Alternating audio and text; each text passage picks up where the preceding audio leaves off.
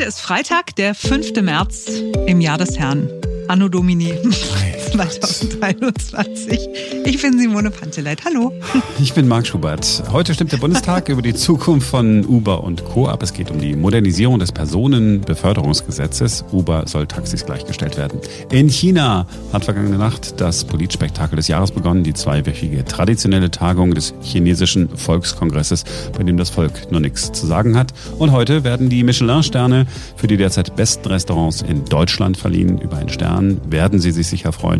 Sehr wahrscheinlich noch ein bisschen mehr über eine vernünftige Öffnungsperspektive. Wie viel Gendergerechtigkeit verträgt die deutsche Sprache? Oder anders, wie viel gendergerechte Sprache verträgt der deutsche Mann? Vielleicht auch die deutsche Frau? Wir sprechen mit Influencerin Luisa Dellert, die sehr klar sagt, Leute, kommt mal langsam im 21. Jahrhundert an. Simone, und ich glaube, es wird doch noch spannend mit Harry und Meghan und dem äh, britischen Königshaus. Es gibt mehr Details vor dem großen Interview mit Oprah. Und aktuelles Wetter gibt es heute auch aus einer ganz anderen Welt. Jetzt beginnt ein neuer Tag. Es gibt Themen, von denen kann man sich sicher sein, wenn ich das jetzt anspreche in dieser Runde, dann geht es zur Sache. Wir haben ein wunderschönes Beispiel, gendergerechte Sprache, also geschlechtergerechte Sprache. Das löst Emotionen aus. Die einen fühlen sich angegriffen, die anderen fühlen sich unverstanden. Aber dass jemand sagt, das ist mir egal, das ist dann wohl eher die Ausnahme. Also, sollen aus Lehrern richtigerweise Lehrer und Lehrerinnen werden oder Lehrende oder LehrerInnen oder Lehrersternchen innen?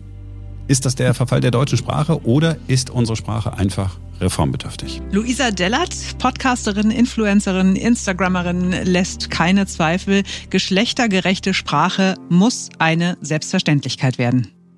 Guten Morgen. Luisa, warum ist es so wichtig, deiner Meinung nach, in der Sprache zu gendern? Naja, also der, ist immer so ein Standardsatz, wenn man sagt, Sprache ist Macht. Aber da steckt halt auch total viel dahinter. Und Sprache formt ja unser Denken und dann dementsprechend auch unser Handeln. Und unsere Gesellschaft entwickelt sich nun mal einfach weiter. Und ich finde, dass es zumindest schon mal nicht weh tut, dass wir darüber sprechen und darüber nachdenken und vielleicht auch einen Konsens finden, wie wir unsere Sprache verändern können. Und zwar so, dass wir nicht diskriminieren, dass wir nicht verletzen und dass wir auch keine Menschen und Lebensrealitäten ausschließen. Hm. Wann hast du selbst damit angefangen? Und also gab es einen Auslöser, der vielleicht so einen Schalter umgelegt hat? Ja, früher habe ich äh, nie gegendert. Ich habe auch alles rund um das Thema Feminismus, Sexismus, Gendern, das war alles für mich überhaupt nicht ja, gegenwärtig und ich habe das nicht für nötig gehalten. Und erst seitdem ich mich wirklich mehr mit diesem Thema auseinandersetze, auch viel in der Politik unterwegs bin, Interviews führe, ähm, auch Panels dabei bin, ähm, hat sich das bei mir einfach so entwickelt, dass ich ein Bewusstsein dafür ähm, entwickelt habe und natürlich durch diese ständigen Interviews und auch mit Menschen, mit denen ich spreche, aus anderen Lebensrealitäten, habe ich verstanden, okay, da fühlen sich einfach Menschen ausgeschlossen, verletzt, diskriminiert und Sprache ist nun mal das Mittel, das wir benutzen, um miteinander zu kommunizieren und da muss sich halt einfach was ändern. Was antwortest du den Frauen, die sagen, also äh, betrifft ja auch mich und ich als Frau fühle mich überhaupt nicht ausgegrenzt, wenn von Hörer oder Bürger oder Kunde oder so die Rede mhm. ist. Warum sollten auch gerade Frauen bewusster ihre Worte wählen? Ja, das, also das ist ja nicht nur in der Sprache dann so, ne? Das Argument kommt ja auch bei der Frauenquote und bei anderen Themen ähm, oder auch übrigens beim Thema Rassismus. Es gibt auch schwarze Menschen, die sagen, sie ähm, finden nicht, dass sie von Rassismus irgendwie betroffen sind. Und da kann ich dann einfach nur sagen, okay, das mag sein, dass ihr persönlich diese Erfahrung gemacht habt oder eben nicht gemacht habt oder das nicht fühlt. Aber das bedeutet ja nicht, dass es da draußen nicht Frauen oder Menschen gibt, die anders fühlen als ihr. Und ähm, das ist doch das Wichtige, dass man sich dann damit auseinandersetzt und einfach mal so ein bisschen ähm, ja Bewusstsein dafür äh, schafft und sich dann vielleicht einfach mit Frauen mal zusammensetzt und die fragt, die sich davon benachteiligt fühlen. Es erfordert aber schon ganz schön viel Disziplin, ne? Also weil man hat es anders gelernt und gerade so im normalen Umgang denkt man jetzt nicht jedes Mal drüber nach. Gibt es irgendwelche Tricks, wie man sich das antrainieren kann? Also selbst ich mache da absolut noch Fehler und denke manchmal nicht dran. Ich glaube, es ist gar nicht mal der Trick, sondern einfach, dass man immer wieder mal darüber nachdenkt und ähm, sich vielleicht auch im Freundeskreis, wenn man da irgendwie so ein ähm, Safe Space hat, verbessern darf. Also ich mit meinen Mädels zum Beispiel, wir haben uns ähm, einfach zur Regel gemacht, dass wir gesagt haben, okay, wir dürfen uns verbessern, ohne dass wir dann das Gefühl haben, ähm, dass da der erhobene Zeigefinger ähm, gehoben wird, einfach nur deshalb, weil wir ja das so ein bisschen automatisieren wollen. Und ich glaube, wenn man sowas vielleicht ähm, einführen kann, ist das schon mal ein Schritt in die richtige Richtung. Hm. Viele sagen ja, dass das leider sehr gekünstelt klingt und gestelzt. Also wenn man es mhm. zum Beispiel in den Nachrichten hört, dann fällt es ja ganz besonders auf, ne? Forschende und Lehrende und Arbeitende und so. Macht das die Sprache nicht auch irgendwie ein bisschen kaputt, dieses Gendern? Ich glaube, da gibt's halt jetzt einfach nur unterschiedliche Meinungen. Ich persönlich störe mich da nicht dran, weil es mir nicht wehtut. Das ist eine Veränderung und natürlich hört sich das erstmal komisch an, weil wir das sonst nie so gehört haben. Aber ich könnte mir tatsächlich vorstellen, dass wir in ein paar Jahren oder spätestens zehn Jahren, wenn wir das zehn Jahre genauso durchziehen und hören, da meckert niemand mehr und da fühlt sich dann auch niemand mehr gestört, beziehungsweise nur noch ein kleiner Teil. Ähm, deswegen ist es immer, glaube ich, so eine Sache der Gewöhnung. Ich hatte neulich eine Diskussion mit einem Mann, der gesagt hat, okay, meinetwegen, wir können gerne mehr Sorgfalt auf unsere Wortwahl legen, wir können gerne gendern, aber ich finde dieses Innenanhängsel doof, ja, weil ich mich, also dieser Mann hat gesagt, weil ich mich davon ausgegrenzt fühle, wenn also von HörerInnen gesprochen wird. Und ich habe gesagt, na ja, aber diese, diese kurze Pause, die lässt doch, also das ist doch das Zeichen dafür, dass alle inkludiert sind. Er sagt nein, er möchte, dass von Hörern und Hörerinnen dann gesprochen wird. Was entgegnest du diesem Mann? Also erstmal würde ich diesem Mann entgegnen und sagen, hey, ich finde es erstmal cool, dass du dich überhaupt damit auseinandersetzt und mhm. diesen Mann vielleicht auch nochmal mit Menschen in Verbindung bringen, die sich trotzdem bei Hörern und Hörerinnen ähm, ausgeschlossen fühlen und denen einfach nochmal ähm, quasi das Wort überreichen, um da vielleicht nochmal mehr Bewusstsein zu schaffen. Also ich glaube, dass viele Menschen das überhaupt nicht böse meinen, wenn sie sagen, ja, ich möchte es aber so oder so. Ähm, denen fehlt einfach der Zugang zu anderen Lebensrealitäten und zu anderen Meinungen. Und ich glaube, die muss man zusammenbringen. Und dann ist es aber auch wichtig, dass man einander zuhört und dann bestenfalls einen Konsens findet. Hast du festgestellt, wer mehr Probleme mit dem Gendern von Sprache hat, Männer oder Frauen, oder ist das gleichermaßen? Ähm, ich kann, da kann ich nur aus meiner Bubble ähm, heraus berichten. Ähm, auf Instagram ist es auf meinem Account so, dass ähm, tatsächlich Männer sich angegriffen fühlen und das Gefühl haben, dass ich ihnen was wegnehmen möchte, wenn ich über dieses mhm. Thema spreche. Mhm. Gibt es denn eine, eine charmante Lösung? Also, weil es gibt ja unterschiedliche Varianten, wie man es machen kann. Ne? Also Hörer, Hörerinnen oder HörerInnen oder äh, Hörende. Was hast du für dich rausgefunden? Was funktioniert für dich am besten? Für, also ich äh, spreche es tatsächlich, liebe HörerInnen, aus, ähm, weil es für mich einfach am schnellsten geht und nicht mhm. wehtut ähm, und bei mir sich auch meine FollowerInnen daran nicht stören. Da muss man dann sagen, okay, da sollte man dann schon selbst entscheiden, wie man das vielleicht machen möchte in seinem Podcast oder in der Radiosendung, ähm, keine Ahnung, oder im Fernsehen. Äh, ich glaube, da muss man jetzt nicht die eine goldene Regel raussuchen, sondern sollte so ein bisschen Luft für mehr lassen. Jetzt äh, tut sich ja tatsächlich schon was. Ne? Der Autokonzern Audi setzt künftig stärker auf eine geschlechtergerechte Sprache. Es gibt jetzt so einen Leitfaden, wo den Mitarbeitern empfohlen wird, gendersensibel zu kommunizieren. Und auch der Bundestag erlaubt ja künftig den Genderstern und den Doppelpunkt und weitere geschlechtergerechte Formen in Anträgen beispielsweise. Ist das deiner Meinung nach schon ein Riesenschritt auf dem Weg zu einer, einer besseren Sprache oder ist das nur ein Tropfen auf dem heißen Stein? Nee, also immer, wenn darüber gesprochen wird und diskutiert wird, ist das ein wichtiger Schritt.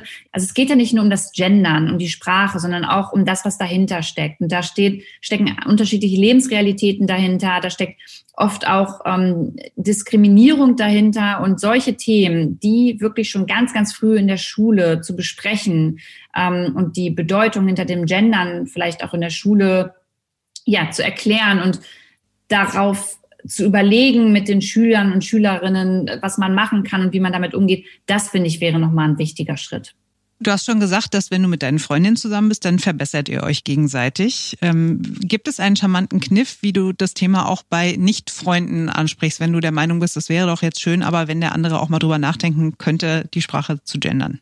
Ähm, nee, das mache ich tatsächlich aber auch nicht. Ich, ich mache das in meinem Freundeskreis und wenn ich mit fremden Menschen unterwegs bin, fange ich nicht an, sie in ihrer Sprache zu verbessern, sondern ähm, rede dann einfach in meiner Sprache weiter und hoffe einfach, dass ja, ich sie dadurch erreiche oder sie vielleicht drüber nachdenken, hä, warum gendert denn du jetzt gerade? Ähm, ich halte aber nicht so viel davon, jetzt fremden Menschen irgendwie meinen erhobenen Zeigefinger äh, entgegenzustrecken. Luisa, vielen, vielen Dank für deine Zeit. Danke, dass du uns deine Sicht der Dinge äh, erklärt hast. Und ähm, ja, mal gucken, wie wir das auch noch ein bisschen besser umsetzen können, dass sich wirklich auch alle mitgenommen fühlen, alle inkludiert fühlen. Sehr gerne. Danke, dass ihr das Thema ansprecht. Super. Dankeschön, Luisa. Also bei dieser ganzen Geschichte, erstmal Luisa Dellert, ähm, Finde ich, macht das, äh, macht das total hervorragend. Ne? Die, ist ja, die ist ja entspannt dabei, ist ja keine aggressive mhm. Person. Also erstmal schon mal nachvollziehbar. Und tatsächlich ertappe ich mich selber immer dabei. Also zum Beispiel gestern, als wir über die Ministerpräsidentenkonferenz gesprochen haben. Ne? Ministerpräsidentenkonferenz. Ich habe auch immer nur gesagt, mhm. ja, die Ministerpräsidenten, die Ministerpräsidenten. Ich hätte korrekterweise, manchmal denke ich dran, auch Ministerpräsidentinnen sagen. Also am Ende des Tages, warum soll man es denn äh, nicht einfach machen? Es kostet eigentlich auch so viel Zeit, mehr kostet es ja nicht. Ja, ich persönlich fühle mich nicht ausgegrenzt als Frau, wenn nicht gegendert wird, aber ich bin total für Rücksichtnahme. Also wenn jemand verletzt wird durch das, was ich sage, dann sage ich das halt einfach nicht mehr. Also das gibt's ja auch in anderen Bereichen, wenn es um Rassismus geht oder zum Beispiel um die Diskriminierung von dicken Menschen. Habe ich neulich auch erst gelernt. Ich verstehe total, wenn die sagen, ja, ich bin dick und das darf man auch gerne so sagen, das muss man nicht beschönigen, aber ich will nicht, dass man mich als fett bezeichnet, weil da steckt eine Wertung und eine Herabsetzung drin. Also sage ich das nicht, weil ich dann niemanden verletze und ich selbst breche mir ja keinen Zacken aus der Krone, wenn ich aus Rücksichtnahme meine Sprache ein bisschen anpasse. Ich versuche auch immer dran zu denken, aber es dauert bestimmt noch ein paar Jahre, bis ich dann so richtig drin habe. Ich glaube, es erwartet auch niemand, dass das jetzt von heute auf morgen sofort perfekt funktioniert, aber wenigstens mal anfangen könnte ja gar nicht so schlecht sein. In der Nacht zum Montag läuft endlich das Interview, das Oprah Winfrey mit Meghan und Harry geführt hat. Es ist noch ein neuer Trailer veröffentlicht worden und da wird es jetzt etwas spannender. How do you feel about the palace hearing you speak your truth today? I don't know how they could expect so, diesmal spricht Megan. Sie sitzt äh, allein da in diesem Video, ohne ihren Ehemann, Oprah Winfrey gegenüber. In den ersten Clips war ja immer Harry nur zu hören. Wir hören uns das gleich aber auf jeden Fall nochmal komplett an. Es klingt nach einer Kampfansage an die Firma. Mit Firma meint Meghan höchstwahrscheinlich das britische Königshaus. Oprah fragt, was denkst du darüber, dass der Palast weiß, dass du heute die Wahrheit sagst? Und dann Meghan, ich weiß nicht, wie Sie davon ausgehen konnten, dass wir schweigen nach all den Jahren, wenn doch die Firma aktiv dabei mitmacht, Unwahrheiten über uns zu verbreiten. Und es geht sogar noch weiter wenn das das Risiko bedeutet, Dinge zu verlieren. Dramatische Pause. Es ist schon so viel verloren gegangen. So, das hören wir uns jetzt nochmal an. How do you feel about the palace hearing you speak your truth today? I don't know how they could expect that after all of this time, we would still just be silent if there is an active role that the firm is playing in perpetuating falsehoods about us. And if that comes with risk of losing things, I mean, I've, there's a lot that's been lost already. So, also das, das klingt ja wie so ein, so ein Mafia-Film. Weißt du genau, was da eigentlich abgelaufen sein soll? Nein. Nee, also ich bin ja durchaus zugänglich für so Gossip-Zeug, ne? Aber ich, keine Ahnung, wahrscheinlich hat es irgendwas mit Diana zu tun.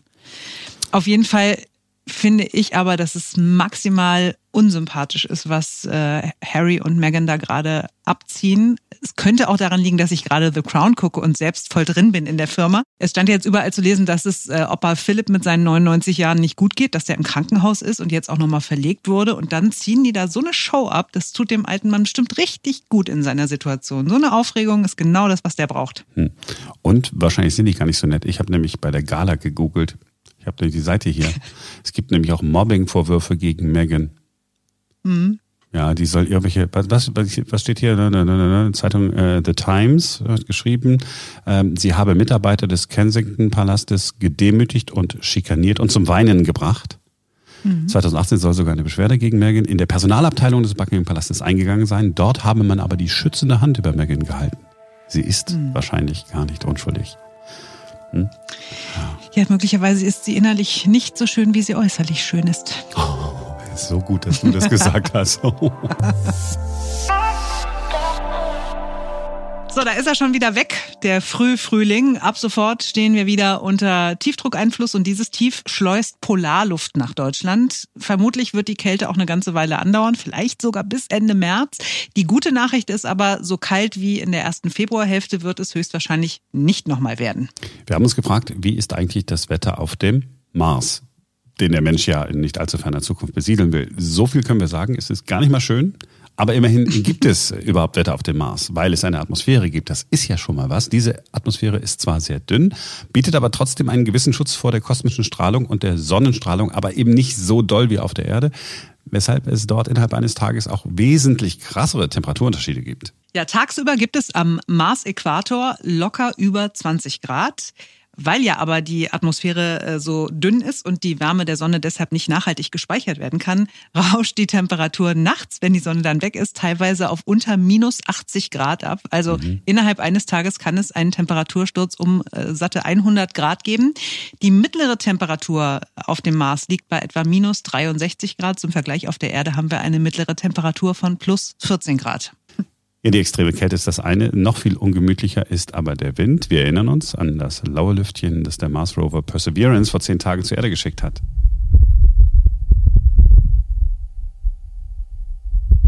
Es geht aber auch deutlich heftiger. Stürme mit bis zu 400 Stundenkilometern sind möglich. Dazu Blitze und Staubteufel.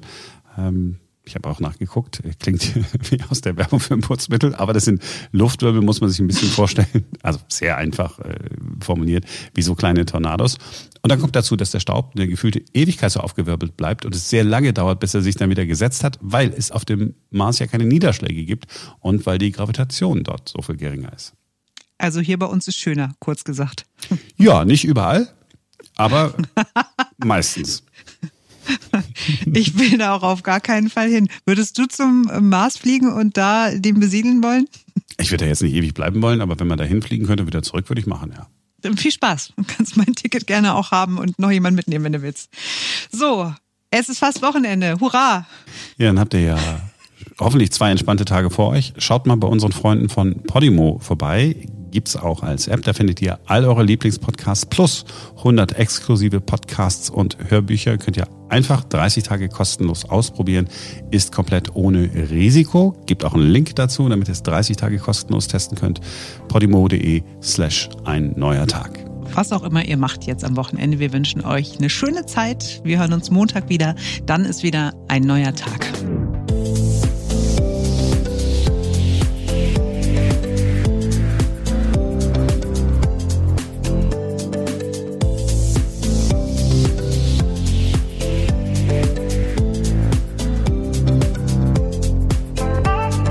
Moment, du würdest nicht, äh, du würdest nicht zum Mars fliegen, wenn man dir sagt, hier, du darfst da einsteigen, du darfst da hinfliegen, nee. dann ist man eine Woche.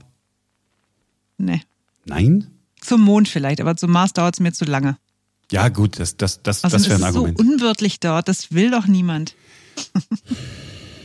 Was mal auf Lanzarote? Da gibt es Staubteufel. Ja, was mal auf Lanzarote? nee. Ja, ist auch. Äh, Nein, war ich noch nicht. Ja, ist, äh, gut.